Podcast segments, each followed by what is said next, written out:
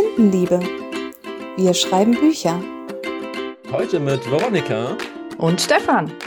Und damit herzlich willkommen zu einer neuen Snack-Folge. Heute soll es um Buchtitel gehen. Und wie ihr es vielleicht schon mitbekommen habt, das ist die zweite Snack-Folge.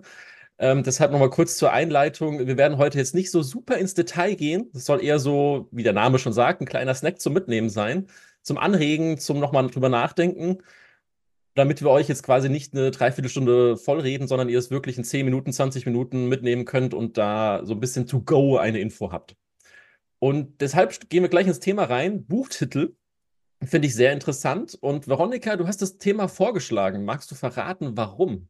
Ja, genau. Ich habe mir das äh, Thema Buchtitel gewünscht, ähm, aus zwei Gründen. Und zwar einmal, weil ich selbst beim Schreiben, also wenn ich einen Titel für meine Manuskripte suche, tue ich mir ein bisschen hart. Das ist jetzt nichts, was mir so locker aus den Fingern äh, rutscht irgendwie. Und ähm, weil ich auch bei äh, meinen Kunden und Kundinnen schon festgestellt habe, dass das Thema Buchtitel finden gar nicht so leicht fällt den meisten. Und deswegen wollte ich heute mal so eine kurze Folge machen, in der wir euch da draußen Tipps geben, wie man ja den Buchtitel leichter finden kann, die euch da ein bisschen unterstützen dabei. Finde ich super spannend, deshalb habe ich auch gleich eingewilligt, dass wir diese Folge aufnehmen. Tatsächlich habe ich noch gar nicht so viel Erfahrung mit Buchtitelfindungen quasi ähm, selbst, beziehungsweise auch von Kunden, Kundenseite noch nicht so viel Anfragen gehabt. Deshalb umso gespannter, was wir heute für Tipps dabei haben. Ich bin mal so frei und fange einfach mal an mit dem ersten Tipp. Mhm. Und das ist für mich so, so das Allgemeine, weil es geht jetzt so ein bisschen um die, wie finden wir einen Titel? Und ich finde es immer ganz ähm, schön, was wir ja auch beim Schreiben im Prinzip genauso sagen, sich erstmal inspirieren lassen von anderen Titeln. Damit meine ich jetzt um Gottes Willen nicht irgendwie abkupfern, aber es geht ja schon einfach zu gucken, okay, welche Titel oder welche Titelarten auch, also ein Wort oder Sätze oder was für Untertitel, gibt es Untertitel und ähnliches, sind das englische, deutsche Begriffe, sind in dem Genre, in dem ich schreibe, dann überhaupt ähm, präsent und auch gängig? Ich finde, da ist einfach schon ein Blick auf die Bestsellerliste, wo ein schöner Überblick ist, eigentlich im Prinzip schon fast aus, also nicht ausreichend, aber schon ein erster großer, guter Step. Genau, finde ich auch. Also das äh, hätte ich auch, das wäre auch so ein Tipp gewesen, den ich auch gegeben hätte. genau, dass man sich da einfach so ein bisschen inspirieren lässt. Dann würde mich aber auch kurz interessieren, wenn du einen Tipp auch hast, ähm, wie siehst du das denn? Sollte man dann wirklich in seinem eigenen Genre komplett bleiben oder ist es vielleicht auch vorteilhaft, mal so ein bisschen über den Tellerrand hinaus zu gucken?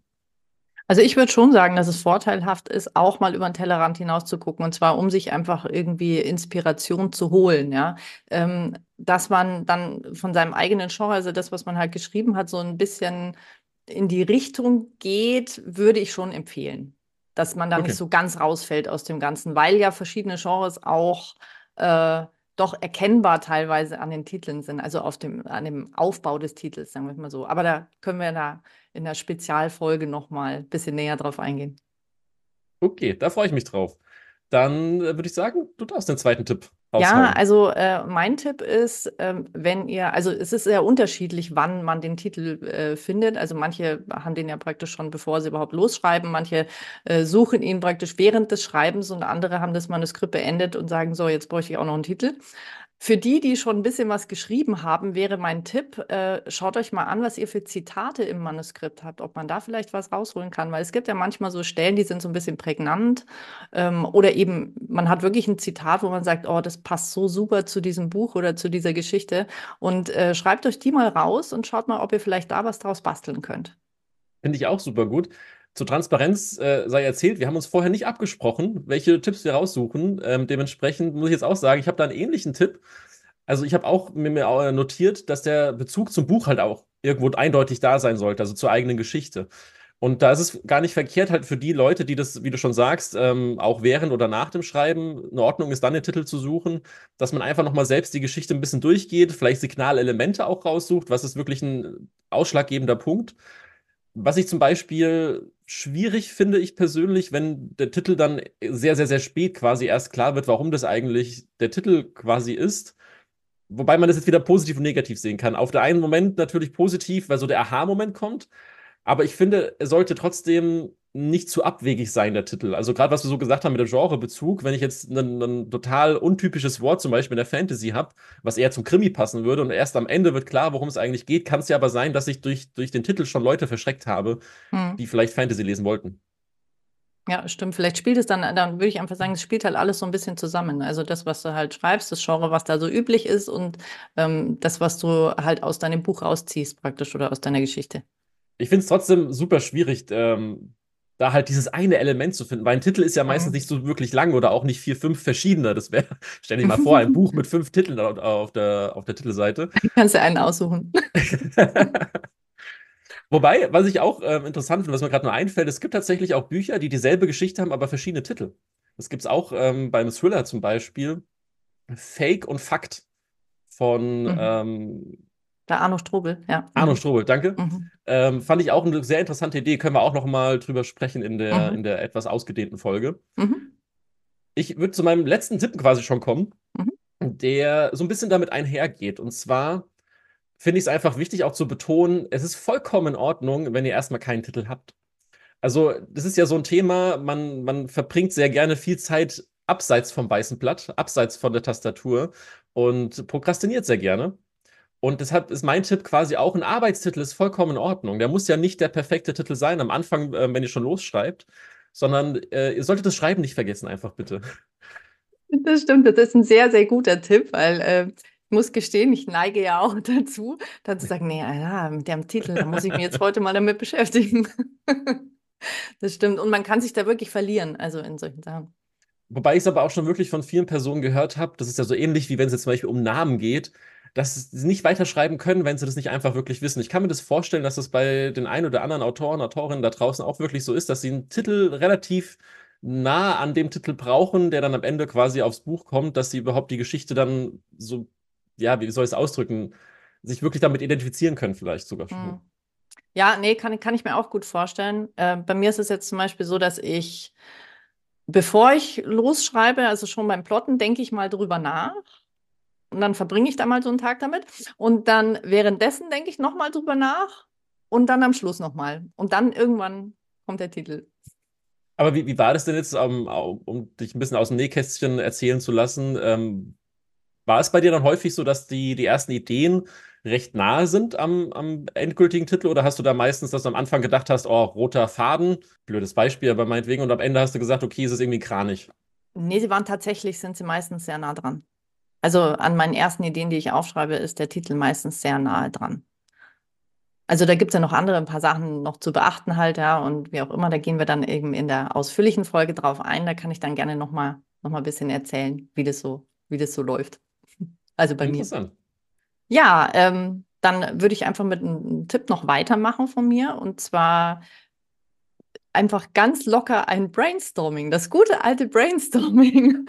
Und zwar holt er, ich weiß nicht, vielleicht habt ihr Testleser oder äh, in, im Freundeskreis oder Familie oder so, die halt euer Manuskript vielleicht auch schon gelesen haben oder die Idee kennen oder ihr habt bestimmt vielleicht vorher schon ganz viel drüber geredet, weil das so eine gute Idee ist oder wie auch immer, man ist ja dann ganz euphorisch und begeistert von seinen Ideen hm, und fragt doch da einfach mal nach. Vielleicht habt ihr ja viel Leser so in der, in der näheren Umgebung oder so, mit denen ihr viel Kontakt habt und ähm, die würden einfach sagen, okay, ich, wir setzen uns mal zusammen und dann schreiben wir einfach mal fröhlich irgendwelche Titel auf. Kann auch sehr lustig sein, was da alles so rauskommt. Aber das ist einfach alles zur Inspiration. Also das ist es. Je mehr Inspiration ihr da habt, desto eher kommt er auf irgendeinen äh, Titel, wo er dann sagt, oh super, der passt. Ich kenne das vom Plotten allgemein, dass es meistens dann die besten Ideen kommen, wenn man quasi nicht zu intensiv drüber nachdenkt.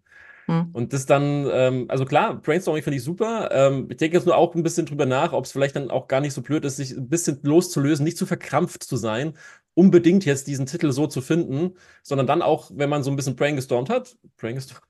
Ja, ich glaube, so sagt man das jetzt ja. wenn nicht, dann haben wir das jetzt implementiert. Ähm, auf jeden Fall, dass, dass man dann halt vielleicht schon ein paar grobe Ideen hat und das dann nochmal im Kopf ein bisschen durchgehen lässt. Und dann meistens, wenn man, also bei mir ist es meistens der Sport tatsächlich, wenn ich ähm, am Sport machen bin, dann wird der Kopf immer freier und dann plötzlich kommt irgendwoher diese Idee geschossen, die vorher nie in der Nähe gewesen ist. Hm, ja, das stimmt, hast recht. Also es ist immer, äh, ich finde es auch schön, wenn man so ähm, eben halt Brainstorming macht oder einfach so ein paar Sachen so zusammenschreibt, wenn man es mal kurz liegen lässt und mal was anderes macht. Das ist, das ist richtig. Also ich kenne das auch, ja. Und dann kommt man irgendwie plötzlich auf so, ein, äh, auf so eine Idee. Oder man kommt zurück, schaut sich es nochmal an und sagt, ah, ja, genau, ah, hm, das ist gut oder so. Ähm, ich würde ja gleich zu meinem letzten Punkt kommen, weil einen habe ich noch für euch. Ja, sehr gerne. Und zwar ähm, geht es in dem Fall wirklich darum, dass äh, eure Kreativität einfach wirklich angeregt wird, dass da wirklich ganz viel passiert bei euch und ähm, dass ihr da ganz locker lassen könnt.